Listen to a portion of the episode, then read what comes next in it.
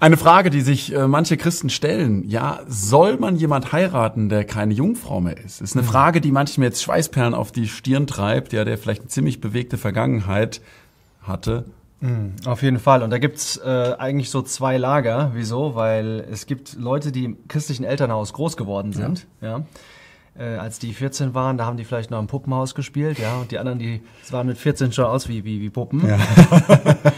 Und ja, wie das halt so ist, ja, hast du halt, wenn du irgendwie, sagen wir mal, wenn du 20, 30 Jahre lang in der Welt gelebt hast und dich dann irgendwann bekehrt hast, äh, dann hast du halt einiges erlebt und vor allen Dingen auch im sexuellen Bereich. Und du bist sehr wahrscheinlich äh, keine Jungfrau mehr. Ja, Absolut. Das, ja?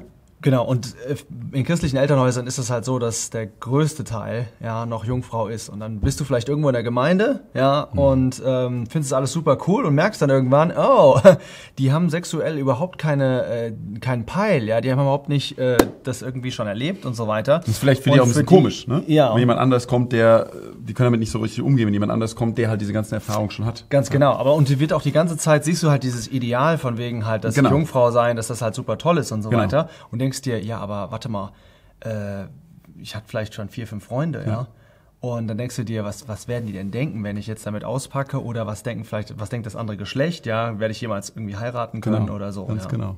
Weil es uns sehr krass ist, einfach, ähm, dass wir so gerne diese Einheit im Körper Christi Mhm. eigentlich wollen, ja. Das ist uns total am Herzen. Es liegt Gott so am Herzen. Und durch sowas kann auch schnell irgendwie eine Spannung und eine Spaltung reinkommen, ja. Das sind irgendwie die Reihen, die so lieb groß geworden sind Ja, und ich ja, bin so ein bisschen der Beschmutzte. Deswegen die Frage, äh, wie sieht Gott das denn eigentlich, ja? Ähm, wenn wir mal äh, von der Realität unseres Gemeindeerlebens so ein bisschen äh, zur Bibel hingehen, 1. Korinther 6, Vers 11. Wir müssen uns mal vor Augen halten, die Korinther kamen aus einem mega schmutzigen Umfeld. Ja, es gab wohl sogar so ein Sprichwort damals, dass man korinthisiert. Also Ja, das ja. war das war wirklich, also das ging übel zu in Korinth, ja. Reeperbahnmäßig sozusagen. Und da in 1. Korinther 6 ähm, zählt der Paulus auf, was es alles für Leute waren, was die für einen Hintergrund hatten. Ehebrecher, ja, Knabenschände, Weichlinge, also mit Männern irgendwelche Beziehungen da äh, hatten, irgendwelche kleinen Leute, kleine Männer irgendwie, die so Prostitution im Tempel und so getrieben haben, homosexuell, alles Mögliche, ja. Und dann sagt er in Vers 11, und solches sind einige von euch gewesen, aber ihr seid abgewaschen, ihr seid geheiligt und so weiter. Das finde ich so herrlich, diesen Kontrast. Okay, ganz krasser Hintergrund, ja, Ja, ja, sehr ja, dunkel, ja, aber ihr seid gewesen, Ja. jetzt seid ihr abgewaschen. So sieht Gott das. Genau. Und was macht das mit uns? Ja, das ist nämlich ganz, ganz wichtig, wie Gott dich sieht. Ja. Und da musst du vielleicht eine, mal einen Begriff lernen, ja. Und das ist der Begriff der Position. Oder man kann das auch Stellung nennen. Das bedeutet, dass Gott sieht dich nicht immer nur so, wie du bist, sondern wie du auch sein wirst einmal. Ja. Und wie du für ihn dann auch eigentlich jetzt Ja, schon schon. bist. Ja. Und das ist, äh, wir können das mal lesen, 2. Korinther 5. Da steht äh, in Vers 17, einer meiner Lieblingsverse, äh, daher, wenn jemand in Christus ist, da ist eine neue Schöpfung. Da ist eine neue Schöpfung. Das Alte, das ist vergangen. Siehe, Neues ist geworden. Das bedeutet, alles ist neu geworden. Ja, die Person, die ist komplett vor Gott. Es ist eine komplett neue Person. Der sieht das Alte überhaupt nicht mehr. Was für eine hoffnungsvolle Botschaft, ja, Total. für jemand, der ein ganz dreckiges Leben irgendwie hinter sich hat. Ja, ja. Aber denkst du jetzt, vielleicht auch, ja, wenn du aus einem christlichen Hintergrund kommst, ähm, oder auch der, der diese Geschichte hat, ja, ähm, weißt du, ich habe als Mensch halt trotzdem in einem Körper gelebt und in diesem Körper habe ich halt ähm, dieses alte sündige Leben halt gelebt, ja. Und durch dieses alte sündige Leben ist eine Menge seelischer Ballast entstanden, ja. Vielleicht siehst du auch jetzt, der du nicht dieses Leben hinter dir hast, siehst, oh, oder das ist aber schwierig für mich bei dieser Person. Ich kann mir nicht vorstellen, mit der zum Beispiel eine Beziehung einzugehen, weil mir kommt es ständig hoch, ja, was die da für Partner gab, was sie mit denen gemacht hat. Es ist klar, es gibt definitiv durch unser sündiges Leben in unserem Körper haben wir einfach emotionale Narben, ja. Wir haben Erinnerungen an Dinge, die können irgendwie hochkommen. Absolut. Das ist ganz klar, damit müssen wir auch kalkulieren, das wollen wir auch hier nicht verschweigen. Ja. Und wenn du jetzt gerade mal den Punkt genannt hast von einer Person, ja, die vielleicht sagt, ah, die Person könnte ich vielleicht gar nicht heiraten, Ja. weil ich müsste ständig daran denken. Vielleicht kannst du dir mal die Frage stellen, ja, wie oft hast du schon Ehebruch in deinem Herzen begangen? Und für den Jesus, ja, der hat gesagt, wenn du eine Frau anschaust, allein schon, und mit ihr schlafen willst, auf gut Deutsch, dann hast du schon Ehebruch in deinem Herzen begangen. Und da kannst du dich einfach über äh, dich prüfen selbst und kannst dich fragen, ja, wie sieht es da aus mit meiner Reinheit vor Gott? Ja. Das ist nämlich ganz schnell ungleiches Maß. Ne? Absolut, Zwei, ja, weil ja. du denkst so, boah, die Person, nee, das geht gar nicht, hat schon mit zwei Männern geschlafen. Aber selbst schaust Genau. du dir ständig Pornos an. Genau. Ja, ähm, vielleicht noch ein anderer Gedanke, der wirklich dich ermuntern kann. Und das ist, was den Körper angeht und was die Seele angeht. Weißt du, was den Körper angeht, ja, der Körper, der regeneriert sich und erneuert sich, sind die Zellen, ja, alle sieben Jahre. Das heißt, eine Person ist vielleicht gar nicht mehr vom Körper her sogar das, was sie mal war, ja, in der Welt. Aber was noch viel, viel wichtiger ist, es bleiben natürlich noch Altlasten übrig, ja, vom, vom Körper, so wie der aussieht. Ähm, das ist die Seele.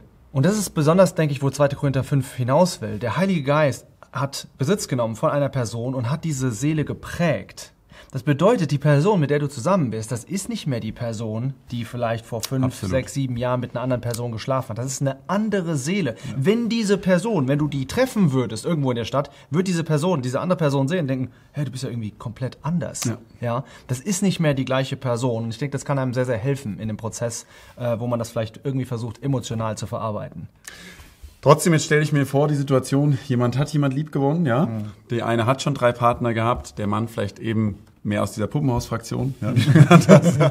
Äh, Jetzt ja die Frage, wie, ähm, wie kann man jetzt mit diesem Problem, mit diesen emotionalen Namen und so weiter richtig umgehen? Ja, denn was ganz wichtig ist für eine, für eine Beziehung, die man dann eingeht, der Partner, der muss das Vorleben von dem anderen, Ja. der muss es emotional verkraften. Und deswegen ganz, ganz wichtiger ein Tipp jetzt für euch, wenn ihr vielleicht in so einer Situation seid, unbedingt offene Kommunikation darüber haben. Ja, Aber vielleicht eine Sache, das auch was wichtig ist hier. Ja.